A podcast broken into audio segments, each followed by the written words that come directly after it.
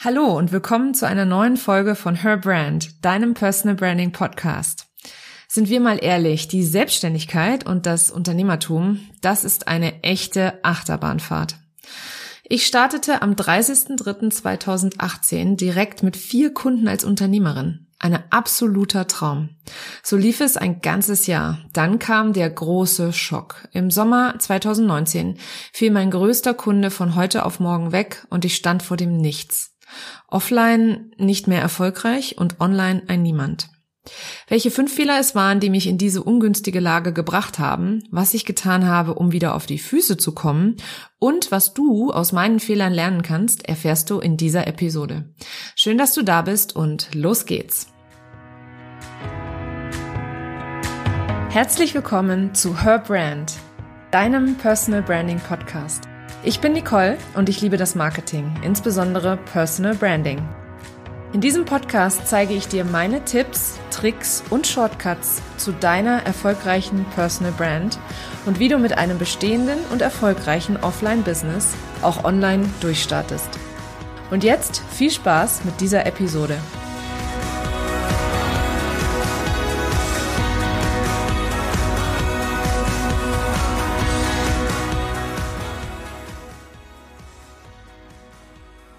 Ich weiß noch, wie andere Unternehmerinnen und Selbstständige mich immer um meinen Start in die Selbstständigkeit beneidet hatten.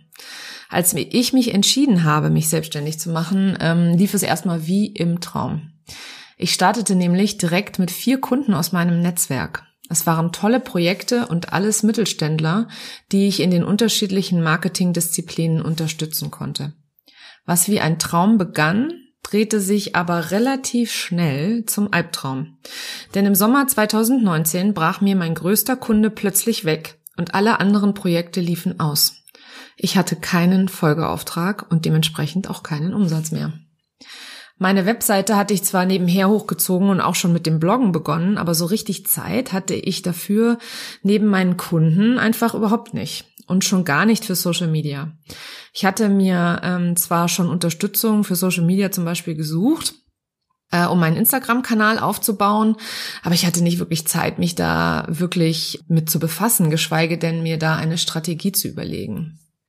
Ja, und eine kleine, kleine Nebenanekdote. Ich muss tatsächlich immer schmunzeln, wenn ich mein Instagram heute sehe ähm, und das mit den Anfängen vergleiche. Also wenn dir mal ganz langweilig ist und du Lust hast, dann scrolle gern mal in meinem Instagram-Feed ganz runter auf meine Anfänge. Da wirst du sehen, dass ich am Anfang erst total halbherzig gepostet habe dann auf Englisch und äh, absolut ohne Ziel und Strategie immer über alles Mögliche geschrieben, was mir irgendwie aufgefallen ist oder eingefallen ist eher.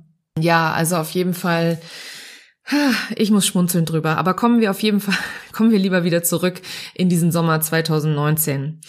Ähm, ich habe mich persönlich zu dem Zeitpunkt, wo mir mein größter Kunde wegbrach, ähm, am Ende meiner Selbstständigkeit gesehen. Der Schock, der saß so tief und trotz meinen Aufrufen bei Xing oder bei LinkedIn hat sich einfach niemand bei mir gemeldet. Plötzlich hatte ich ganz viel Zeit. Zeit nachzudenken, Zeit zu analysieren, Zeit zu hinterfragen, Zeit, die mir vorher aufgrund von Projekten, Familie, Haushalt und Co., also dem Alltag, immer fehlte. Oder weil ich es mir einfach auch nicht genommen habe. Nach meiner Bestandsaufnahme hatte ich fünf Fehler sehr klar herausgearbeitet. Fehler, die ich immer wieder bei anderen auch sehe. Also das ist jetzt nicht unbedingt irgendwas, was nur ich gemacht habe oder nur mir zugestoßen ist, sondern ich sehe es einfach bei so vielen anderen auch. Fehler, die auch andere fast zum Aufgeben zwingen, so wie das bei mir war. Vielleicht erkennst du dich ja selbst auch wieder. Fehler Nummer eins ist, ich habe alles auf eine Karte beziehungsweise auf einen Kunden gesetzt. Es war einfach so verlockend, denn wenn ein Kunde sagt, dass er dich gerne vor Ort in deiner gesamten verfügbaren Zeit buchen möchte, das ist ein Riesenauftrag mit einem entsprechenden Umsatz. Und dann war dieser Umsatz auch noch regelmäßig, monatlich. Aber mal ehrlich, wenn wir als Unternehmerinnen und Selbstständige immer regelmäßig Umsatz und Einkommenssicherheit wollen, dann sollten wir doch vielleicht in der Festanstellung bleiben, oder? Versteht mich nicht falsch, das ist nichts Schlimmes oder Verwerfliches, aber es ist eben auch ein großes Risiko. Mir war das Risiko gar nicht so bewusst, ähm, also das Risiko, selbstständig zu sein, beziehungsweise nicht mehr um oder keinen Umsatz mehr zu machen. Und mir wurde das erst schmerzlich bewusst, als plötzlich die Rechnungen der vergangenen vier Monate auch nicht mehr bezahlt wurden. Also ich habe nicht nur den größten Kunden verloren, sondern ich hatte auch vier Monate gearbeitet und wurde dafür einfach nicht bezahlt. Ich war auch leider sehr naiv und habe den Beteuerungen immer geglaubt, dass ich irgendwann wieder bezahlt werde. Aber leider kam das Geld nie und ich musste einsehen, dass ich einen großen Fehler gemacht habe. Das Geld ist übrigens bis heute nicht bei mir eingegangen. Heute arbeite ich mit vielen Kunden und lasse mir vor allem jede Woche immer genug Zeit für mein eigenes Marketing. Ich habe außerdem dazu ein Online-Produkt entwickelt, einen Online-Kurs, was ein zusätzliches Standbein für mich darstellt. Daher mein Rat an euch, auch wenn das Geld lockt, bleibt offen für andere Aufträge und Kunden und variiert die Projekte, die ihr annehmt. Und vor allem plant jede Woche Zeit ein für euer eigenes Marketing. Fehler Nummer zwei. Ich habe immer nur in meinem Business anstatt an meinem Business gearbeitet.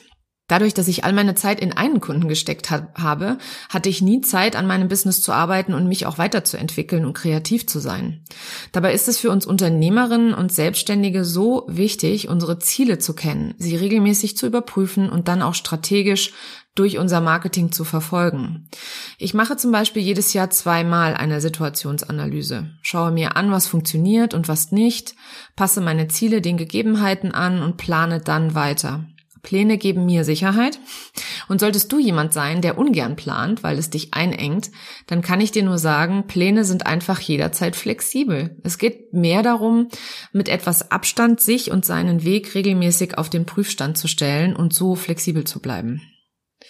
Fehler Nummer drei. Ich wollte immer alles selber machen. Ja, das ist ein Fehler, der mich tatsächlich sehr viel Zeit und Kraft gekostet hat und im Endeffekt auch Geld. Ich dachte anfänglich, ich muss immer alles selber machen und auch selber alles können. WordPress, E-Mail-Marketing-Tool, Facebook-Ads, Videos drehen, Blogartikel schreiben, Strategie aufsetzen, Kunden betreuen, Buchhaltung, Designs, Videos schneiden, Podcasts schneiden, Suchmaschinenoptimierung etc. etc. etc. Absolut absurd, dass ich echt dachte, ich muss alles können. Ich muss verstehen, wie alles funktioniert und zusammenhängt, aber ich muss doch sicher nicht in die Tiefen des Werbeanzeigenmanagers bei Facebook eintauchen, oder? Um erfolgreich zu sein. Nicht, wenn ich vorankommen möchte. Schließlich soll es ja Spaß machen, beziehungsweise möchte ich Leichtigkeit und Leidenschaft in meinem eigenen Business. Als ich dann fast täglich an den unterschiedlichen Themen mindestens einmal gescheitert bin, habe ich gelernt, dass ich meine eigene Spezialisierung pflegen muss, mein Expertenwissen. Auf Englisch nennt man das so schön Zone of Genius, die ähm, Genie, die Geniezone. Meine Geniezone ist das Personal Branding, die strategische Begleitung meiner Kunden, die klare Positionierung als Personenmarke und definitiv nicht WordPress. Meine Geniezone ist Content-Kreation, nicht Get-Response. Ob geschrieben oder gesprochen, ich liebe es, wertvollen Content zu produzieren. Aber ich find's total langweilig, stundenlang alles SEO zu optimieren. Und als ich das endlich begriffen habe und alle Themen ausgelagert habe, die mir keinen Spaß machen und meine ganze Energie ziehen, da kam dann endlich die Leichtigkeit und der Spaß zurück in mein Business. Und natürlich auch die Zeit. Zeit, meine Coaching-Kunden zu begleiten, Zeit, einen Online-Kurs zu entwickeln, Zeit, es zu genießen, Unternehmerin zu sein und Zeit, mich weiterzubilden. Und mal ganz nebenbei. In der Startup-Welt ist es so, dass von keinem Startup erwartet wird, in den ersten drei Jahren schwarze Zahlen zu schreiben. Es ist jedem klar, dass man erstmal in sein Business investieren muss, damit es wachsen kann. Und ich kann das nur unterschreiben. Ich investiere große Teile meiner Einnahmen in Experten, die wissen, was sie tun und die es viel schneller tun können als ich.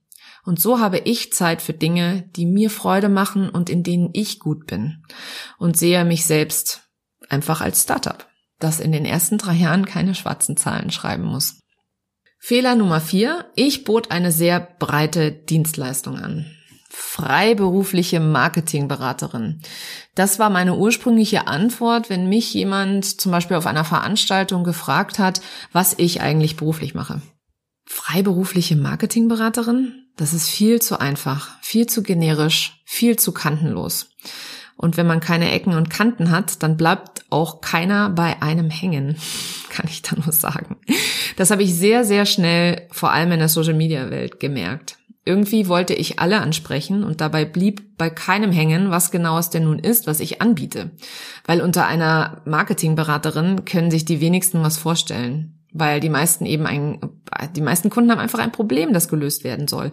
Und wenn sie nicht wissen, wofür du stehst, oder in dem Fall wussten sie nicht, wofür ich stehe, haben sie halt, ja, einfach auch mich nicht als Expertin wahrgenommen, würde ich sagen. Ähm, vielleicht schon als Marketing-Expertin, aber was macht man mit einer Marketing-Expertin? Schließlich sind Freiberufler oder Dienstleister oder Coaches, Trainer, das sind ja alles keine Großunternehmen, die sich einen Marketing-Manager einstellen. Ja, du siehst, ich hatte damals total Sorge, durch eine spitze Positionierung Kunden zu vergraulen und somit Umsatz zu verlieren. Das war ein totaler Irrglaube übrigens. Denn erst als ich mutig war und mich tatsächlich spitz positioniert habe, kamen die Kunden plötzlich wie von allein. Ja, ich werde immer wieder gefragt, aber nein, es ist keine Magie, es ist tatsächlich so. Fehler Nummer fünf, ich nahm alle Aufträge an. Ja, das hat sehr, sehr viel auch ähm, mit Fehler Nummer zwei zu tun. Ja, mein Mindset war so beschränkt, oder mit Fehler eins auch, also die hängen alle so ein bisschen auch miteinander zusammen. Fehler Nummer fünf: ich nahm alle Aufträge an, weil mein Mindset so beschränkt war, dass ich immer nur darauf geschaut habe, ob jetzt Umsatz reinkommt. Das ist ja grundsätzlich auch sehr wichtig. Ohne Umsatz kann kein Unternehmen überleben. Ähm, aber ich habe mich schließlich selbstständig gemacht, um meinen Berufsalltag frei zu bestimmen. Das bedeutet auch, dass ich immer Spaß an meiner Arbeit habe. Wenn das regelmäßige Einkommen der Treiber gewesen wäre, dann hätte ich, wie ich vorhin schon mal gesagt habe, in der Festanstellung bleiben müssen. Ja, und ich fand mich dann einfach in der Situation, wo ich, dadurch, dass ich alle Aufträge angenommen habe, auch mit Kunden zusammengearbeitet habe, die nicht wirklich meinen Wunschkunden entsprechen. Und die Arbeit war, das war anstrengend. Das war anstrengend für mich. Es kostete mich sehr, sehr viel Energie. Und als mir klar wurde, ähm, beziehungsweise als ich mich bewusst entschieden habe, dass ich nur mit Wunschkunden zusammenarbeiten möchte, war ich regelrecht erleichtert und damit kam dann auch die Leichtigkeit in meine Selbstständigkeit. Du siehst, was ich kurzweilig als Albtraum interpretiert habe, war eigentlich ein Segen. Denn ich hatte endlich Zeit, mein Business von einer ganz anderen Warte zu betrachten und die Veränderungen vorzunehmen, die mein Business zurück auf die Füße, viel gesündere Füße gebracht hat. Ich kann jetzt jeden Tag das tun, was ich liebe, mit den Menschen arbeiten, denen ich auch wirklich weiterhelfen kann. Und das fühlt sich mega gut an. Ja, wenn du Coach, Beraterin, Trainerin, Selbstständige oder Dienstleisterin bist und dir mehr Sichtbarkeit und Reichweite wünschst, dann schreib mir gerne eine E-Mail an nicole.solu.de und ich freue mich, dich kennenzulernen. Die E-Mail-Adresse packe ich gerne nochmal in die Show Notes. Vielen Dank, dass du heute dabei warst und bis zum nächsten Mal.